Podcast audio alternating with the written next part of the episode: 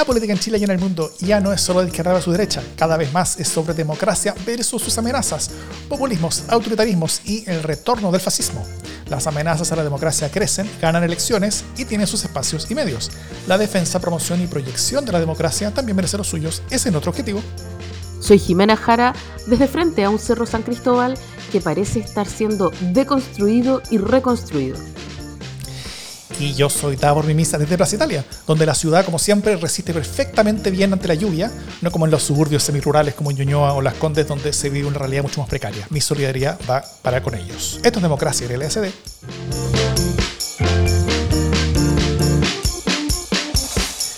¿Cómo estás, Jimé?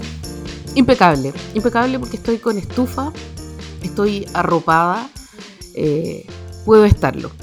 Eh, pero también preocupada por lo que está ocurriendo, especialmente en el Maule. Terrible. Allá está con mucha fuerza, sí. Eh, estuve viendo recién en, como en, los... Porque eso hace uno, como, como persona que le gustan los datos, se va al tiro a, los datos pluviométricos oficiales de, de, las distintas zonas de la región del Maule. Y por ejemplo, vi que en Curicó este va a ser el agosto más lluvioso, eh, al menos de los últimos 70 años. Wow. Lo que no es poco. Estaba a punto de batir el récord eh, que probablemente se va a batir esta noche o mañana. Está muy bien. Eso permite que yo no lo recuerde. Eso.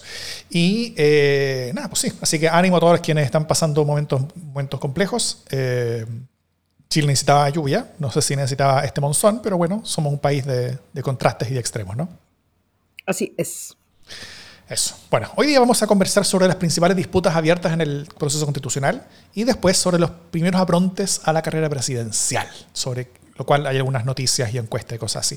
Pero antes un par de noticias de la casa. Bueno, hartas noticias, como hemos tenido últimamente. Lo primero, supongo que ya escucharon Proyecto 50, que es el trabajo que hemos estado realizando en Democracia en el SD junto con el Instituto Milenio Biodemos, eh, con el Centro de Estudios de Conflicto y Cohesión Social COES, con Radio Universidad de Chile y con Factor Crítico desde el 23 de julio hasta el 11 de septiembre, todos los días a las 7 de la mañana, excepto el día que se me olvidó programar la, publicación, así que se publicó un par de horas después. Eh, sale el podcast de Proyecto 50, cuyo link para que lo sigan puede encontrarse en las notas de, este podcast eh, y, a las, y a las 14 horas de lunes a viernes en Radio Universidad de Chile y a las 16 horas los sábados y domingos. Y además en algunas radios eh, comunitarias y regionales que ya también se está republicando el programa, lo cual, con lo cual estamos bien contentos. Eh, además, en Twitter e Instagram, en las cuentas Proyecto 50CL, donde también complementamos esa experiencia como, como, de, como de inmersión temporal de hace 50 años atrás. Eh, ¿Qué te ha llamado la atención sobre los programas de esta semana, Jiménez? O las cosas que se vienen. Eh, yo creo que. A ver, me pasa que es un. Es una apuesta que, en que va aumentando la tensión. ¿no? Mm. Entonces hay un programa que, que, de alguna manera nos va acercando al punto neurálgico, así lo apostamos, pero se va sintiendo la tensión súper fuerte, ¿no? Y se va sintiendo también, eh, por ejemplo, en las portadas de los diarios, mm. eh, que antes eran frases cortas y ahora ya empiezan a ser cada vez más testamentos. Eh, son, son títulos, titulares de tres, de tres líneas, ponte tú. Entonces se empieza a notar eh, la excesiva editorialización. Eh, eso es muy fuerte. Y bueno, cada vez eh, la parte que no se supo y que podemos como revelar desde hoy día es más tensa, ¿no? Son cosas más terribles las que están ocurriendo. Entonces, mm. obviamente que, o sea, no me llama la atención desde la perspectiva de que no, no es como inimaginable, pero irlo constatando ha sido súper fuerte. Así es. Eh, de, hecho, la última semana de agosto es reclave para todo lo que va a ser el golpe, ¿no es cierto? Eh, supongo que no es spoiler porque son cosas que salieron en los diarios hace 50 años, pero, pero, pero se vieron los cambios de, las cabezas de las ramas de la Fuerza Armada, por ejemplo. Eh, todas estas cosas ya, las grabamos con la JIME, que se van a, van a ir configurando el golpe. se viene la traumática salida de Prats, la, llegada al escenario de Lipid, de Pinochet, de Mendoza, y cómo lleva un buen tiempo operando Merino por debajo. ¿Estás spoileando la historia? De hecho, de hecho, lo que quiero hacer, lo que quiero hacer es que lo sigan todos los días, porque está, o sea, los titulares y las cosas, y también lo que, lo que no se supo, está todo como pensado para ir contando como un relato que va avanzando, ¿no? Entonces como que, como que vamos como, como tejiendo una madeja, cosa que se va como entendiendo lo que está pasando multidimensionalmente hacia el golpe. Y, y esta última semana de agosto es re importante en varios frentes, de hecho. Así nomás.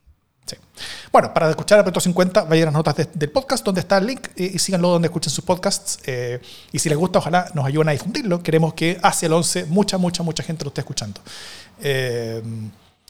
también, otra noticia de la casa es que este lunes, por acá, por Democracia en la CD, publicamos el cuarto capítulo ya complementario de Proyecto 50, la serie Diálogo 50, que publicamos cada lunes, donde estamos conversando sobre materias relativas al proyecto. Eh, con los académicos de Biodemos y de COES.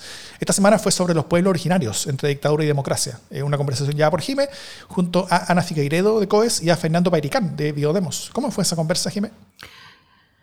Fue una conversación súper iluminadora, creo yo. Eh, en verdad, algunas de las teorías de Fernando Pairicán eh, son cuestiones que yo no me habría imaginado. Una sola, un solo dato que me parece súper eh, relevante es que eh, la dictadura, según Fernando, ayudó a reorganizar a los mapuches. ¿no? los pequeños espacios que se dieron desde la reivindicación como súper desde el chilenismo, ¿no? como el araucano, porque esa era como la categoría, eh, permitieron que sin embargo los grupos eh, mapuches se reorganizaran y comenzara a gestarse una conciencia nacional eh, que antes estaba más dispersa y que mm. pudieran empezar a hacer acción política y también que salieran de Chile y al salir de Chile pudieran agarrar otra perspectiva respecto de las problemáticas que ellos estaban teniendo como pueblo indígena eh, y por lo tanto volvieran con una densidad mayor en la interpretación de cuál era su relación con el Estado de Chile. Eh, así que a, mí me pareció, ese, dato por lo menos a mí me, voló la cabeza, en el sentido de, de cómo eh, fue un efecto insospechado, inesperado, pero que se proyecta hasta hoy día. Eh, en, cómo, en cómo la organización mapuche se acelera finalmente y se profundiza. Súper. Sí, pues este como, como neogigrismo que lleva tanto este, este como la dictadura. Em, bueno, este, este próximo lunes vamos a publicar la conversación siguiente con, con académicos sobre memoria y democracia, así que no se la pierdan.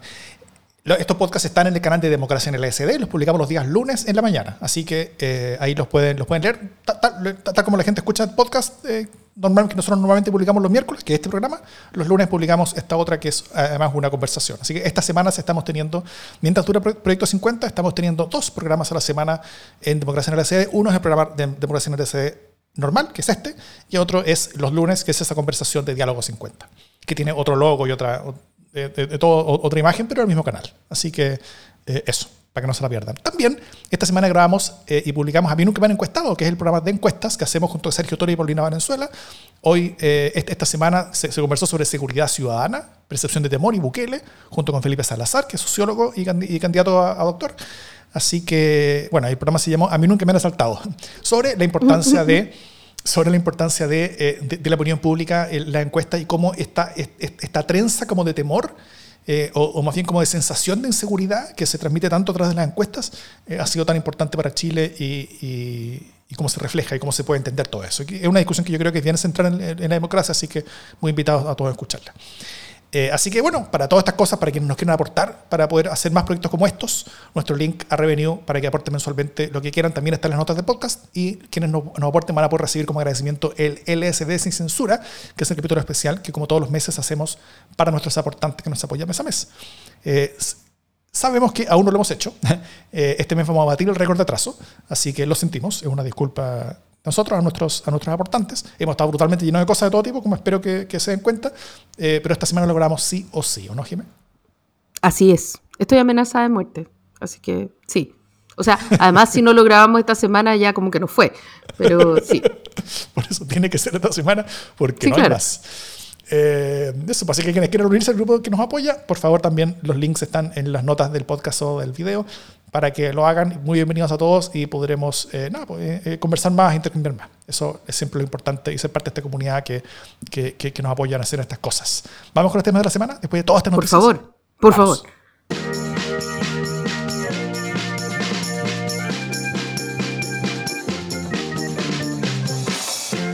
La semana pasada grabamos en plena crisis de los convenios, ¿no es cierto? y poco antes del cambio de gabinete.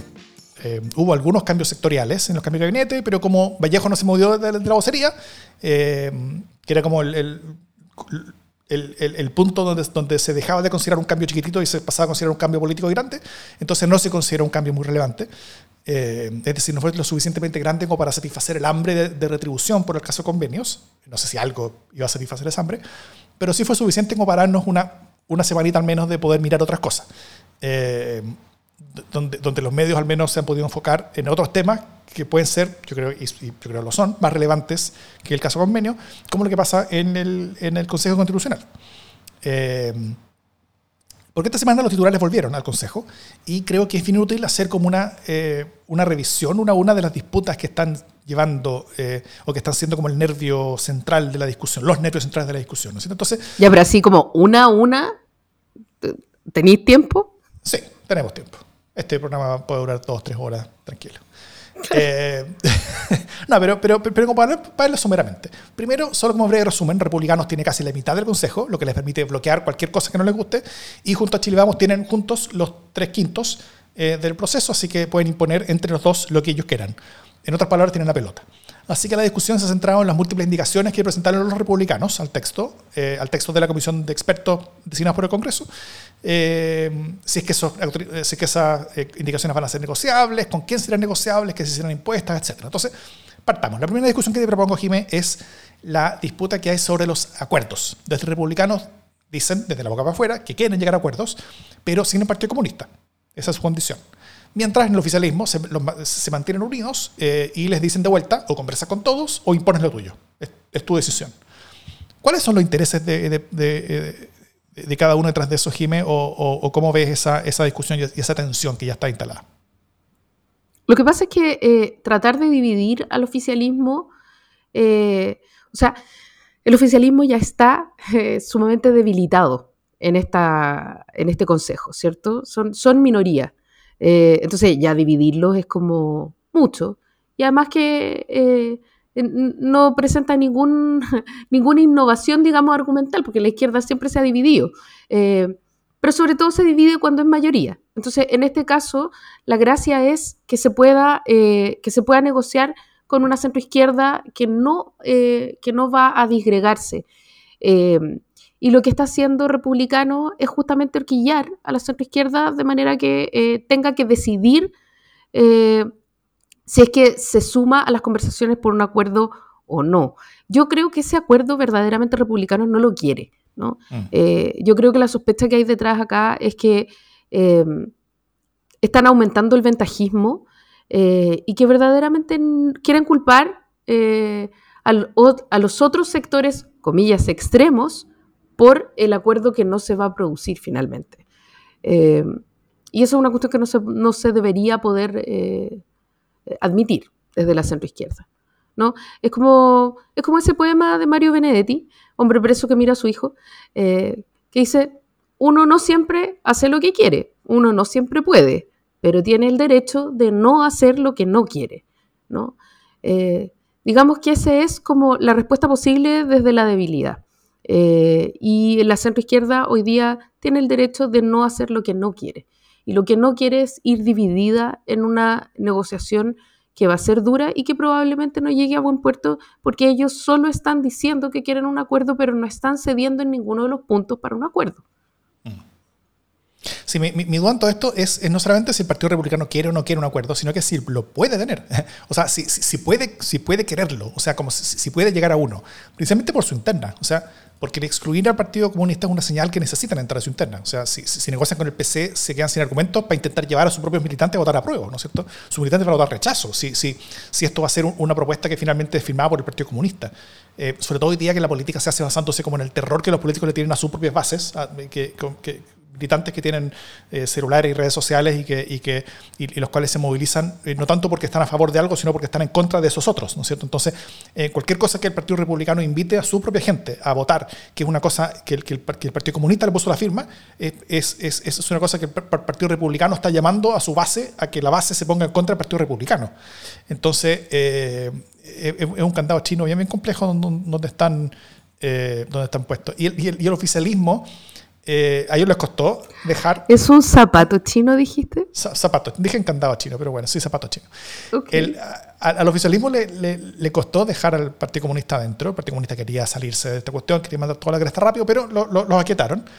Eh, se logró. Así que o obligan a republicanos a negociar con todos o asumen el enorme costo y asumiendo el enorme costo en su interna de negociar con todos o los obligan a ser ellos quienes deciden no negociar, haciéndolos responsables del, proceso entero, del fracaso del proceso, lo cual es win-win para el oficialismo.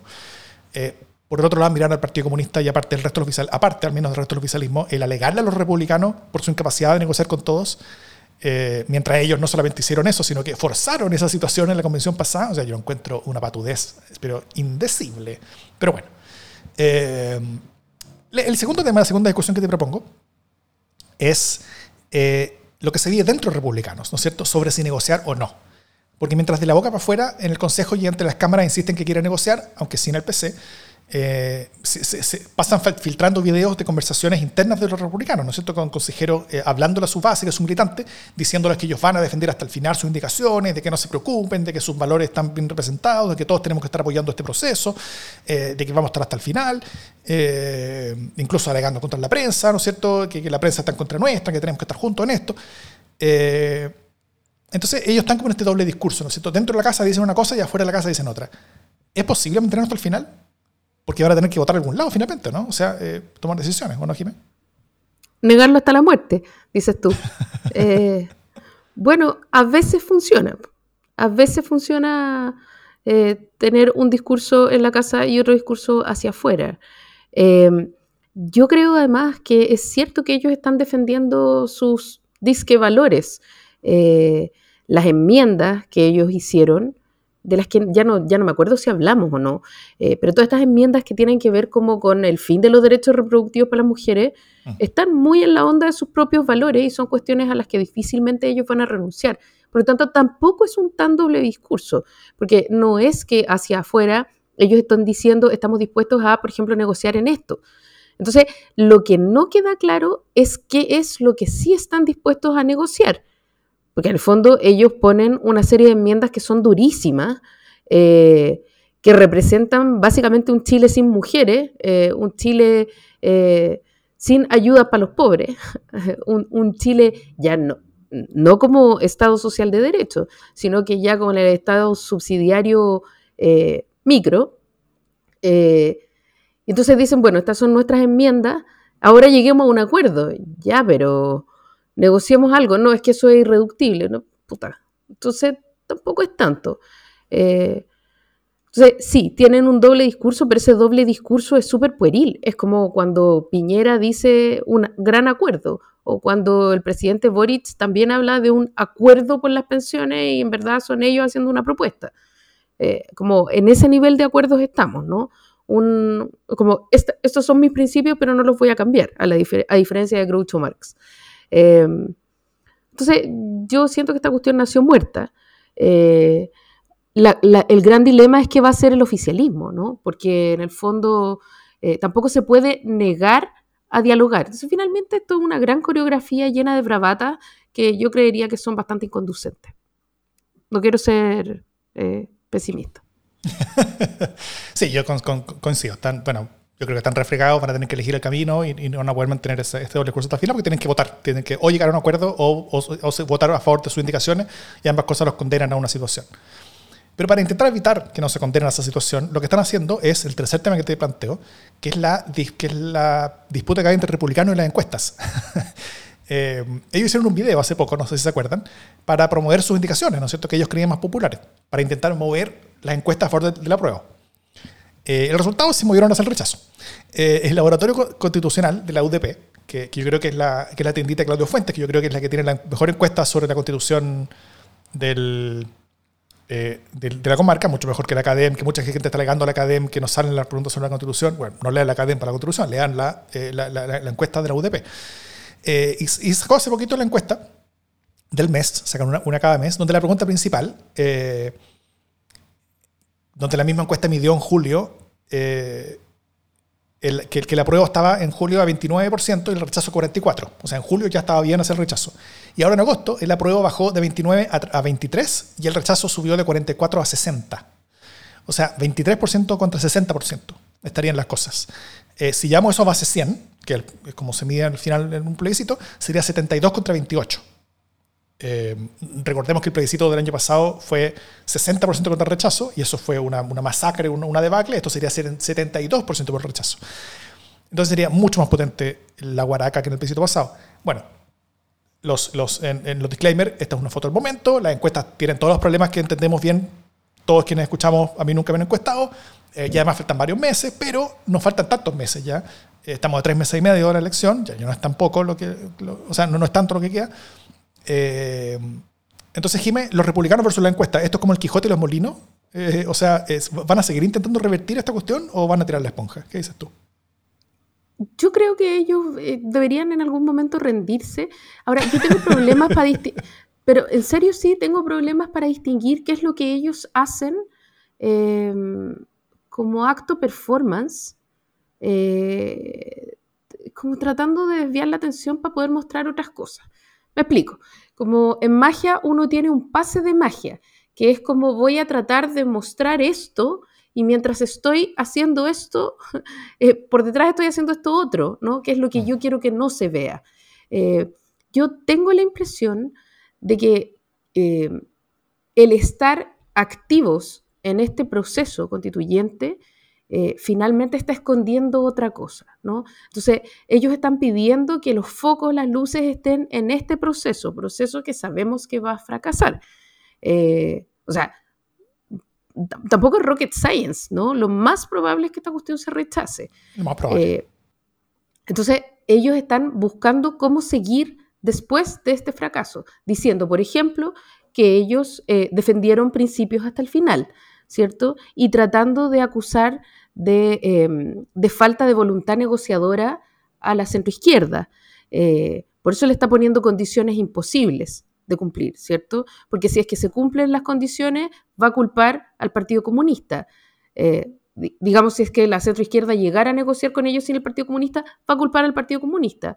Y si es que no aceptan las condiciones, van a culpar a la centroizquierda completa, ¿cierto? Em, porque además ellos tienen que ponerse en el caso de que el rechazo sea mayor que el que hubo con el otro proyecto. Así es, eso es lo clave. Entonces, eh, si eso ocurre, tampoco quedan en tan buen pie, ¿cierto? Porque en el fondo, pucha, antes seis de cada diez votaron rechazo y ahora van a ser tres de cada cuatro. Eh, o sea, más gente, digámoslo, como más gente prefería la otra propuesta de constitución que esta, eso igual viene a representar una, una derrota, ¿no? Eh, entonces lo que me parece a mí es que ellos están tratando de perfilarse eh, como intentando negociar bajo las luces eh, mientras están llevando a cabo otro programa y están, como dije la otra vez, tratando de probar conversaciones, ¿no? Como, como enviando globos sonda para saber cuáles son las cuestiones eh, que son más aceptadas universalmente y cuáles son las cosas menos aceptadas para constituir ellos su propio programa de gobierno y en torno a eso hacer su conversación presidencial. Ergo, lo que yo creo es que deberíamos hablar de las presidenciales en algún momento. Muy bien. Vamos a tirar para allá. Eh, solo que, bueno, para tirar la esponja, yo, diría que asumir esta derrota implica ceder en su indicación, ¿no es cierto?, y negociar con el Partido Comunista. Pero, pero por mucho que eso, eh, que, eso indique en la encuesta que sería el único camino sensato, porque eso les le bajaría a ellos el costo, porque, porque porque quería que el, que el, costo de la derrota sea un costo compartido por todas las otras fuerzas políticas y que todos están dentro de un acuerdo. Eh, pero eso es una cosa que no pueden ellos por su interna. ¿no es Entonces eh, van a tener que escoger el desastre que, que, menos les desacomode en el sentido de, de, o de detonar su interna o detonar o, o, detonarse ellos mismos ante la opinión pública. Porque si esto se va a rechazar igual, como tú bien dices, el mejor escenario para todos los que, no, queremos ver a Cast como presidente de la República en dos años y medio es una derrota de la constitución, muy, de una constitución que sea muy republicana, con muchas de sus indicaciones y de sus ideas puestas ahí en el texto, y que sea una derrota, o sea, no solamente más contundente, sino que mucho más contundente que en el plebiscito pasado. Eh, porque los, los, medios y ellos mismos se dedicaron por un año a demostrar el fracaso de la convención en la dimensión de la derrota en el plebiscito, ¿no es cierto? Entonces, si ahora van a tener que ellos sobrevivir, en los republicanos, una, una, una dimensión aún mayor de una derrota propia, intentando justificar que esa no es una medida de su fracaso propio, Eh, eso yo, yo, yo, no los envidio en cuanto a, su, a, cómo van a poder lograr eso, cómo van a cuadrar ese círculo. Va, va, a ser muy, muy complejo. Eh, y una última pregunta antes de cambiar de tema. Eh, el centro rechazista, que el, centro político que, recha, que llamado rechazar en el plebiscito pasado, eh, está volviendo con sus banderas de no es la forma, ¿no es cierto? Pero ahora apuntando al Partido Republicano, diciendo que, esa, que, que, su negativa a, negociar y su, y su forma de llevarse la pelota a la casa sería también una, una, eh, algo que sería no conducente a, a, la, a la consecución de acuerdos y a la construcción de una constitución que sirva para Chile. ¿Cómo, cómo, ves la, la, el retorno de este mundo, eh, donde entre independientes, demócratas, eh, amarillos y todo, este, este, se están empezando a movilizar también en, en, torno, no, no todavía en torno al rechazo, pero sí en, torno como, como, a plantear algunas advertencias que no sé si están en, en, en, dimensiones de magnitudes similares a las que hicieron la vez pasada, pero, pero no están en una dirección similar, ¿no? O sea, a mí me parece que ellos igual harían bien en, no voy a decir, eh, no voy a decir exactamente lo que estoy pensando porque es un poco grosero, pero eh, creo que eh, no les funcionó la idea de una que nos una. y eso es lo que pasa cuando uno no se contenta con el subóptimo y empieza como a, a buscarle la cuarta pata al gato. Estaba malo el proyecto, no hay nada que hacer, yo, yo voté a prueba, pedía que se reformara lo que había entendiendo que esa era la oportunidad. ¿Cierto? Ellos eh, dijeron que, iba, que, escribir una con amor finalmente iba a ser buena, que una que nos una era posible y ahí sí estamos. Eh, a mí me parece bien que ellos se opongan y que ellos llamen a rechazar, pero también me gustaría que ellos, si fueran capaces de hacer una autocrítica eh, respecto de, de, sus expectativas desmedidas, ¿no?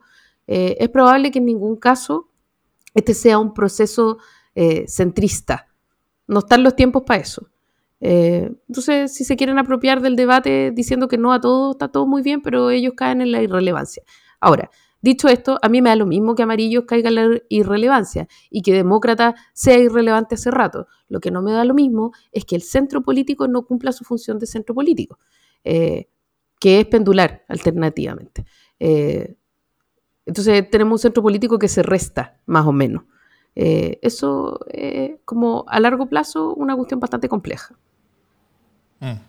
Sí, rescato lo, lo, que dice en el sentido de que, de, que, eh, de que las características del proceso actual también es parte de un fracaso de quienes hicieron promesas, llamaron a votar rechazo pensando en una cosa que no se cumplió. Eh, y yo creo que falta esa autocrítica y esa, y esa, y esa en reconocer ante Chile que, lo, que, que las cosas para las cuales ellos pusieron sus caras ante Chile eh, fue una cosa que, que, no se cumplió, que no se llevó a cabo eh, y yo creo que, que nada, haber estado dispuesto a poner su cara en ese momento implica haberse llevado parte de las responsabilidades de qué es lo que pasaba y esas responsabilidades de cosas que ocurrieron y, y bueno, eh, todo el mundo los ve y todo el mundo creo que, que, asume que las tienen, pero ellos no las han reconocido. Entonces creo que sería bueno un reconocimiento para, para, retomar con, con al menos un poco más de legitimidad, un rol que yo creo que legítimamente están, están llevando a cabo y que están siendo consistentes al menos con lo que hicieron la vez pasada. El punto es que no están haciendo, eh, como tú bien dices muchas veces, Jimé, esta solución de continuidad entre, eh, entre cuál fue la promesa que ellos hicieron en, su momento ante Chile y la situación en la que Chile está después de haberles hecho caso y después de haber hecho lo que ellos dijeron que hiciéramos, eh, que no está ocurriendo. Entonces ahí, ahí, ahí hay un, hay, como que falta un paso para que, para que puedan ser parte de esta discusión, yo creo. Como que falta que se pongan colorado y lo que yo digo así como nivel obsesión, que es la solución de continuidad. Eh, les está faltando la solución de continuidad. No sean cari raja.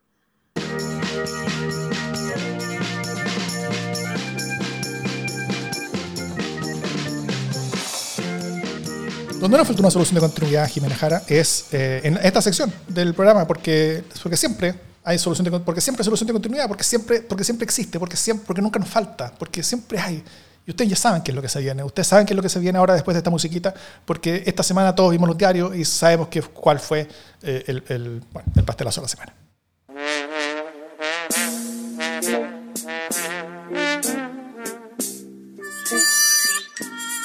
La mm, embajadora de Chile en Reino Unido, Susana Herrera, eh, llamó al gore del Bio Bio, eh, que a, todo esto es un tipo fabuloso. Eh, en verdad, es, pero, un pero un tremendo gobernador. Ya, cierro paréntesis. Rodrigo Díaz es un gallo, pero empiladísimo, empiladísimo, que fue intendente eh, ya en la época de Michelle Bachelet, era como de todos los intendentes el favorito para nosotros. ya. ¿Pero, pero no te metió como en la, como, en la mitad de los, de los problemas de convenio? no. No, el gordo Bio Bio. Capaz que sí, pero igual era súper divertido. Ya, en fin. Eh, lo que quiero decir es que, ya, lo llamó y le dijo eh, que quería eh, que le pusieran plata para un proyecto X, acá en Chile, ¿no? Un proyecto que no tenía nada que ver con el Reino Unido. o al menos eso parecía, porque después, al parecer, el rey, el rey estaba súper interesado, el rey de Inglaterra, desde luego, porque no el rey de Chile, estaba súper interesado estaba súper interesado en que eh, ella llevara a cabo este, este proyecto, ¿no? Eh, entonces, ¿que, nos está hablando el rey de la sopalpilla?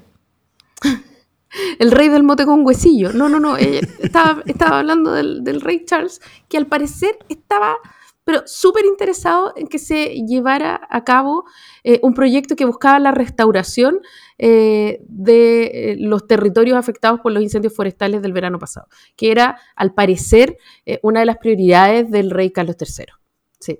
entonces ella llamó al, al Gore del Bio Bio y le dijo, el rey está súper interesado en que esto ocurra de esta manera, así que por favor, otorguémosle plata a este proyecto, aceptémoslo. Y, yo no sé, lo que no tengo exactamente claro es cómo se destapó la olla, cómo se llegó a saber todo esto, eh, pero es bien escandaloso. Eh, tan escandaloso que la vocera dijo como inmediatamente, bueno, esto a primera vista no se ve tan bien. Eh, y ya, se demoraron muy poco en que presentar su renuncia. Vergüenza, pastelazo. Sí. Bueno, todo el mundo se preguntaba qué hacía la embajadora de China en Reino Unido, ¿no es cierto? eh, como embajador del Reino Unido, de dónde había salido. Hasta que la presidenta del Frente Regional Verde Social, Flavia Torrealba, salió a defenderla. Eh, no solamente porque ella salió a defenderla, sino que sobre todo porque ella fue la única persona de Chile que salió a defenderla.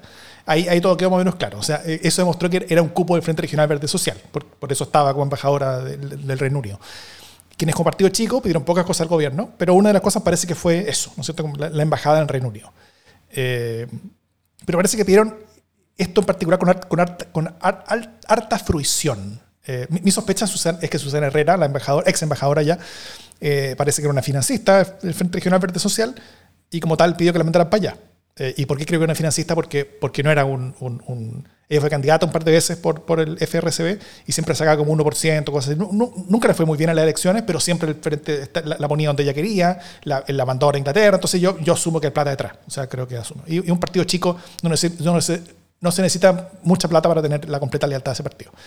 Eh, como ex vicepresidente de un partido chico, puedo dar fe. Eh, entonces, eh, pero sospecha aparte es de notar que la defensa que hizo Flavia Torrealba de, de, su, como del cargo estratégico de, su partido, que era la embajada, en la portada de este lunes de la segunda, se resume bien esa, esa, esa defensa. El rey de Inglaterra le pidió el proyecto. Es decir, le echan la culpa al jefe de Estado de la nación donde representa los intereses de Chile, en la capital de la diplomacia del mundo. Eh, pero eso no lo dijo Susana Herrera, no lo dijo la embajadora, ex embajadora, lo dijo Flavia Torrealba, la presidenta del partido que la puso ahí. Y no lo dijo como ataque, sino que lo dijo como defensa, una, cosa increíble. Para tratar de que se mantuviera su cargo, dijo esa barbaridad ante la prensa. El rey de Inglaterra le pidió este proyecto. Eh, bueno, el Frente Regional Verde Social es la tiendita de Jaime Mulet, que hoy está procesado por varios eventuales delitos de corrupción. Eh, como organización ha sido un cacho que ha generado hartos problemas al gobierno y re pocos triunfos, si es que alguno. de hecho, no se me ocurre ninguno. Eh, pero hasta ahora, al menos, no había sido un partido tan dispuesto al autosabotaje. Eh, hasta ahora eso se reservaba para Comuna y para RD nomás. Eh, así que nada, la defensa del año, yo creo que fue esta, el rey de Inglaterra le pidió el proyecto. Para los anales del pastelazo, este fue un queque inglés.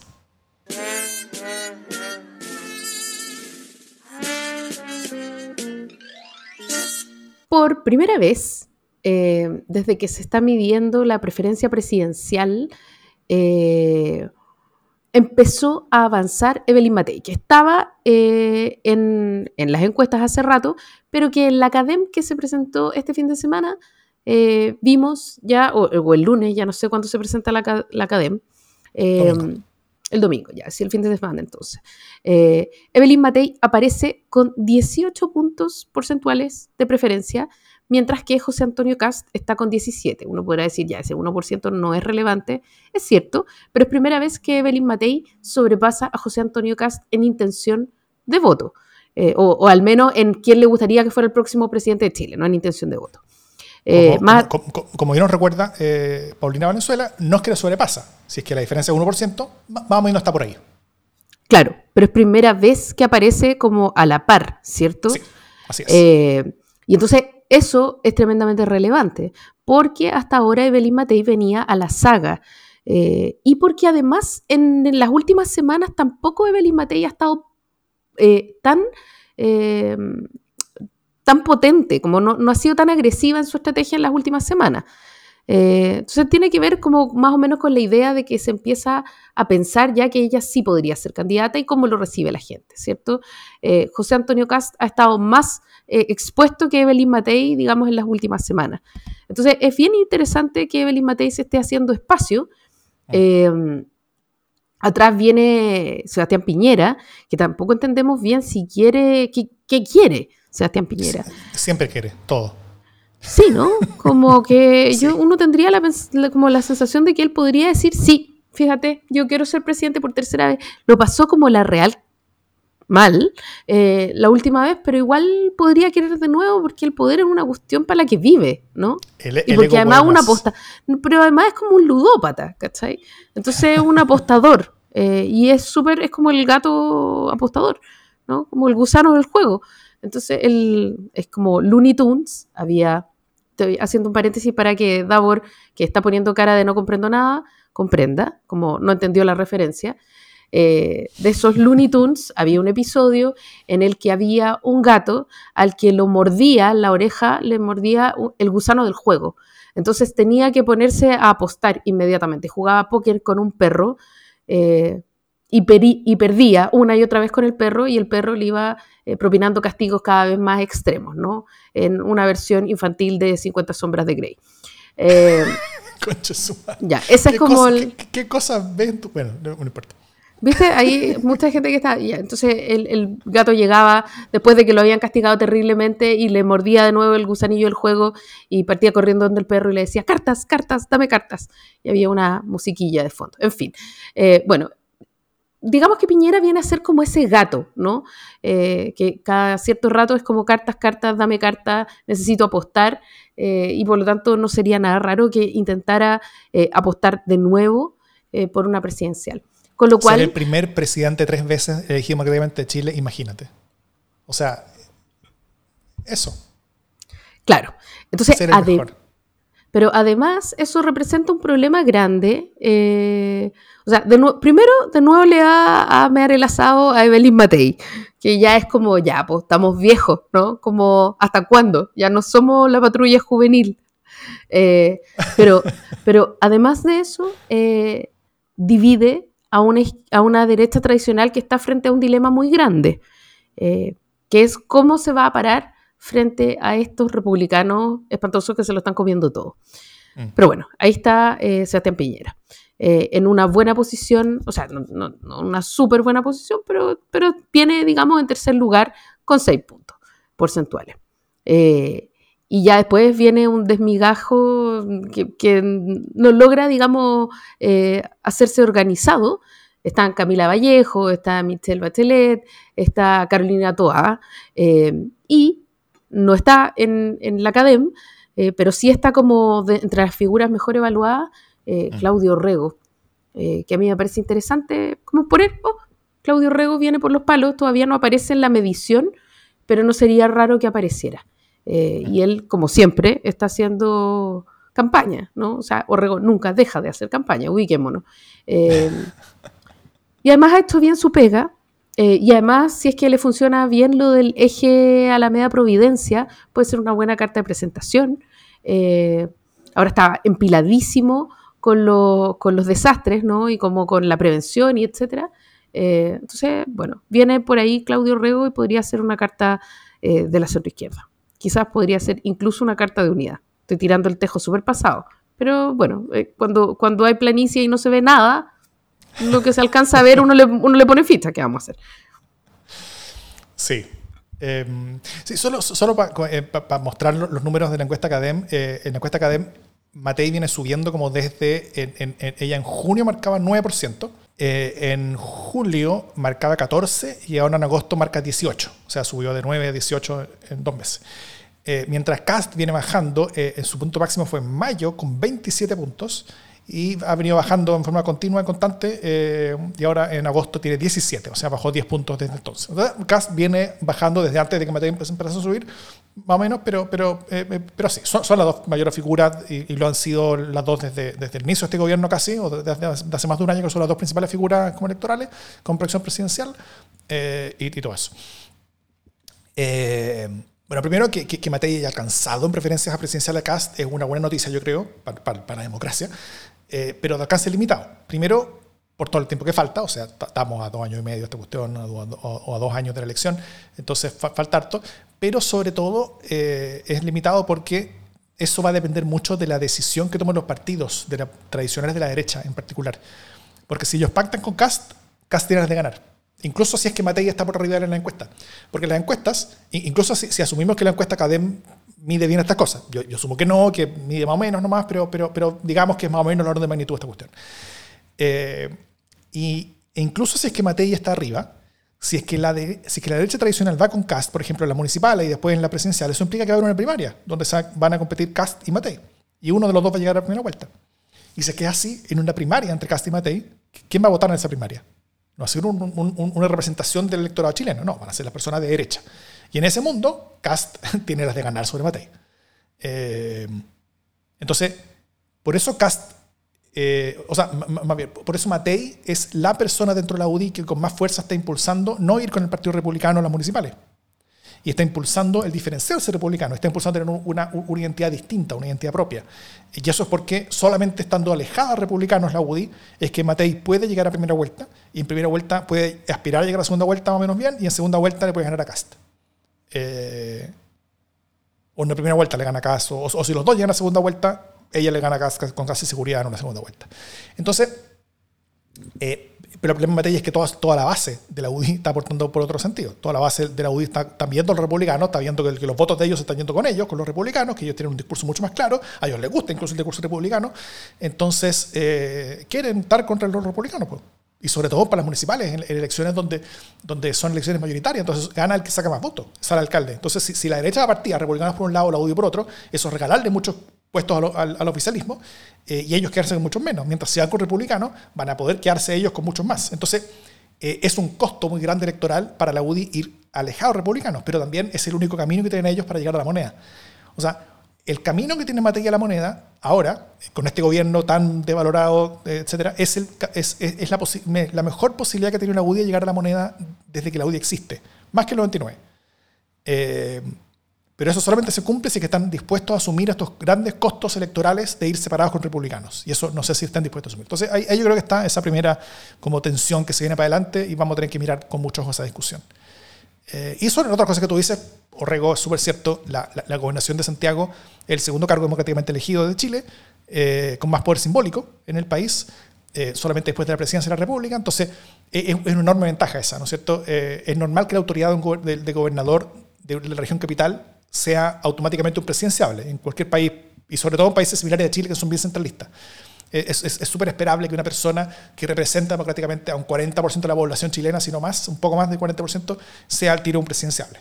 Eh, y él ganó también por una, votación, no ha hecho una mala pega, eh, está siendo realmente vistosa. Tiene dos costos, sí, tiene dos problemas.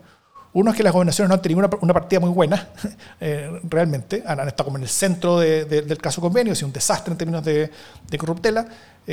no tenían casi atribuciones, ni equipos, ni capacidades, así que la plata que, que sí manejaba muchas veces la usaron mal. Eh, el Biobío, la Araucanía son ejemplos de lugares donde ha habido muchos problemas, pero Rego no se ha visto involucrado en esas cosas hasta ahora. Eh, pero su barrio institucional está, bien manchado. Entonces, es, es, un costo para él. Es difícil como gobernador dárselas porque los gobernadores hoy día están teniendo mal nombre.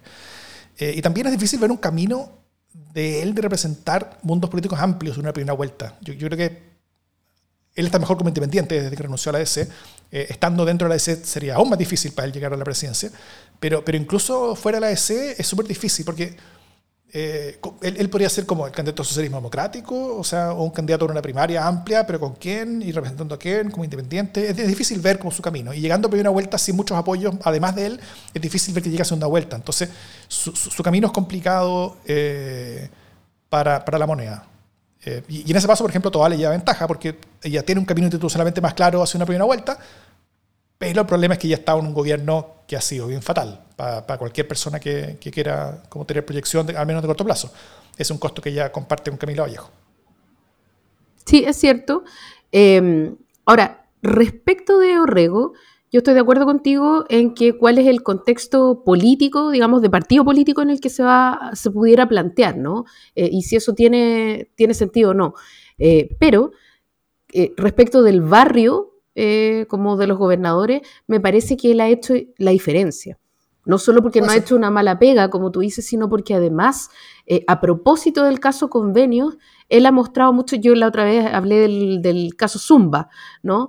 Eh, como en el fondo él denunció rápidamente lo que había pasado antes con las platas que se habían asignado de manera arbitraria y cómo él subió inmediatamente las varas posibles para asignar recursos de manera directa.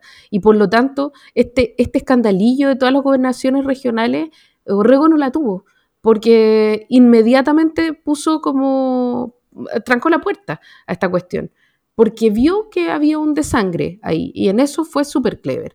Eh, entonces, sí, todos están en el centro del caso convenio, pero Orrego trancó la puerta antes, porque lo vio venir. Entonces eso le da una ventaja súper grande. Ahora, respecto de cuál es el contexto político en el que él va, yo estoy de acuerdo contigo. Eh, aún así, creo que tiene posibilidades de lucirse muchísimo. Entonces, bueno, estamos lejos de la carrera presidencial y creo que como hay muchos arreglos que se pueden hacer de aquí a que sea la carrera presidencial y creo que al menos eh, va bien perfilado. Eh, y además, incluso, y eso sí me llamó la atención, Michelle Bachelet le tiró un, un algo, ¿sí? Le, tiró un, un, cariñito, ¿no? Porque cuando la entrevistaron, ella dijo, yo creo que hay gobernadores y ministros que están en buen pie, tienen que ponerle más pino. Cuando habla de gobernadores, desde luego que solo se puede estar refiriendo a Orrego, no creo que esté tirándole un, un digamos, una flora a Rodrigo Mundaca ni a Rodrigo Díaz, O sea, como que no. Obviamente está hablando de Orrego, eh, y cuando habla de ministros, eh, lo más probable es que esté hablando de Carolina Toa. Eh, así que, bueno, aclara las preferencias al menos de la SOA Bachelet. Bueno, hablamos de Piñera en todo caso. Entonces, eh, cuando a, la misma Bachelet le preguntaron sobre su, como una carrera suya, ella dijo, espero no verme en esa situación. Eso no es decir que no. Sí, pero es que ¿por qué la, por qué la horquillaron, no? Como, pero pucha, más o menos si no hubiera nadie más en el mundo, eh, dijo, yo esperaría, no verme en esa situación. Yo creo que eh, esa polémica es una polémica artificial, porque ella lo ha descartado un montón de veces, ¿no? Eh, la vez anterior le fueron a preguntar de nuevo, como, ¿usted sería candidata? Y ella dijo una cuestión muy sensata. Dijo, no porque sea yo el único árbol que queda parado, eh, van a tener que subirse todo arriba mío. Como, o sea, como un poco déjenme en paz, ¿no? Eh, y luego, eh, a propósito de esto, como que espero no verme en esa situación, ella complementó esas declaraciones diciendo que ella no está disponible, que por algo se vino a Chile, que quiere bajar el ritmo, o sea, déjenme. Eh, así que dejen a la pobre Soa Bachelet en paz.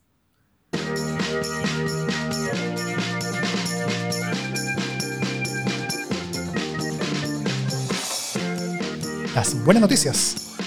¿Qué buenas noticias tiene Jimena Jara? Mm, no, pero lo podría pensar. O sea, como que.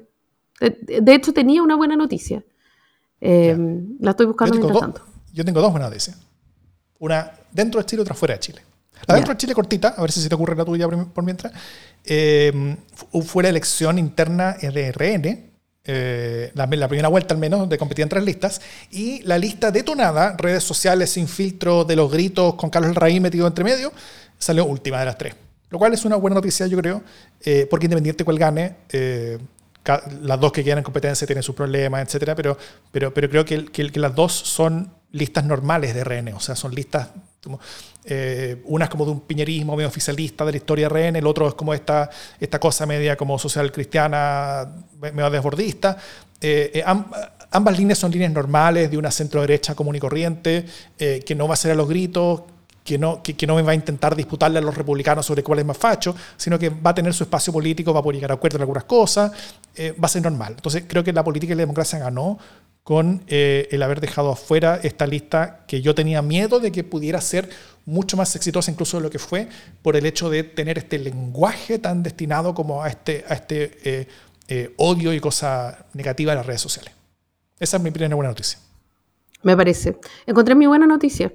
Em, y mi buena noticia tiene que ver con una condena, con la ratificación de la Corte Suprema em, de la condena contra tres agentes de la DINA por su responsabilidad en delitos ocurridos en, la venda sexy.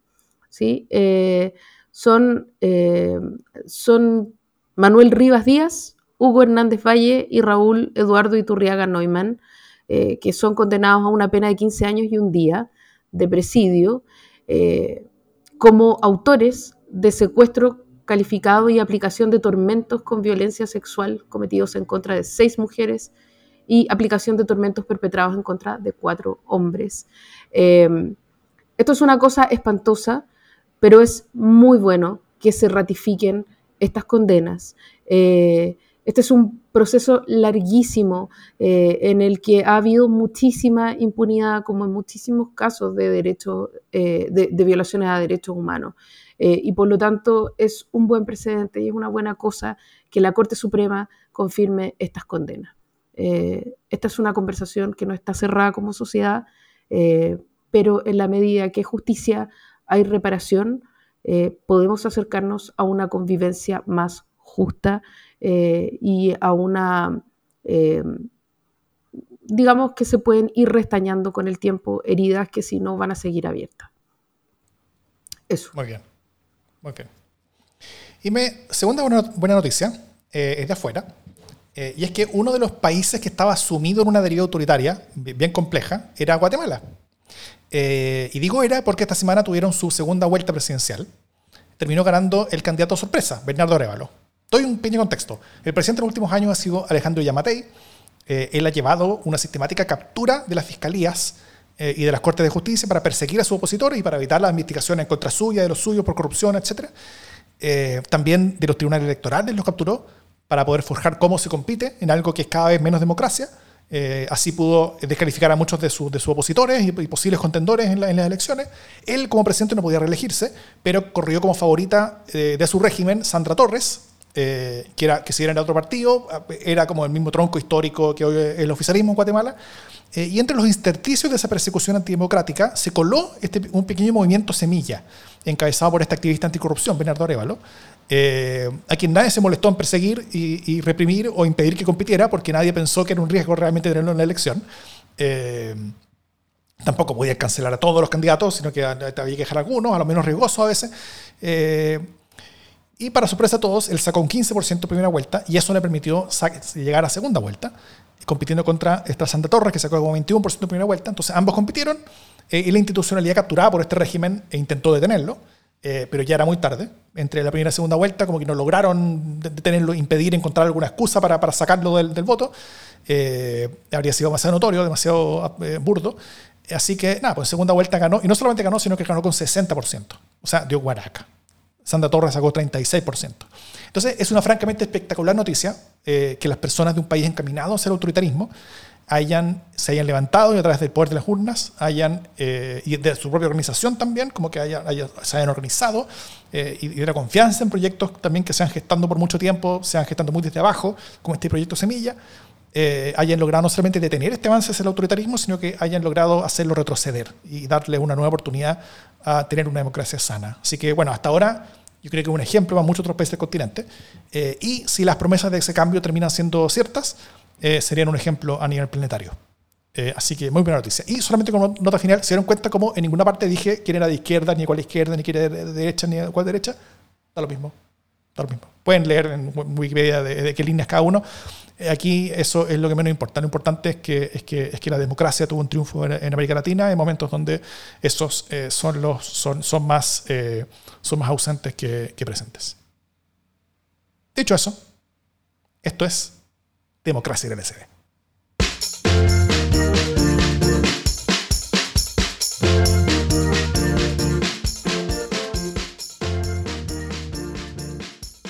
Así fue Jimena Jara.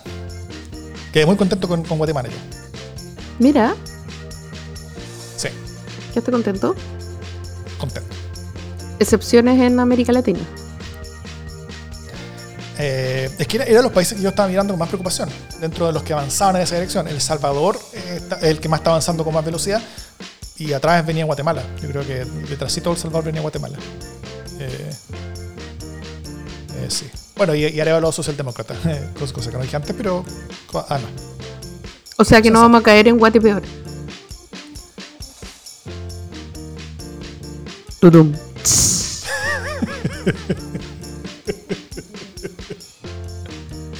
es cierto. Y ra. Eh, eso, póngale me gusta las transmisiones, póngale me gusta el, podcast, todas estas cosas se, se agradecen.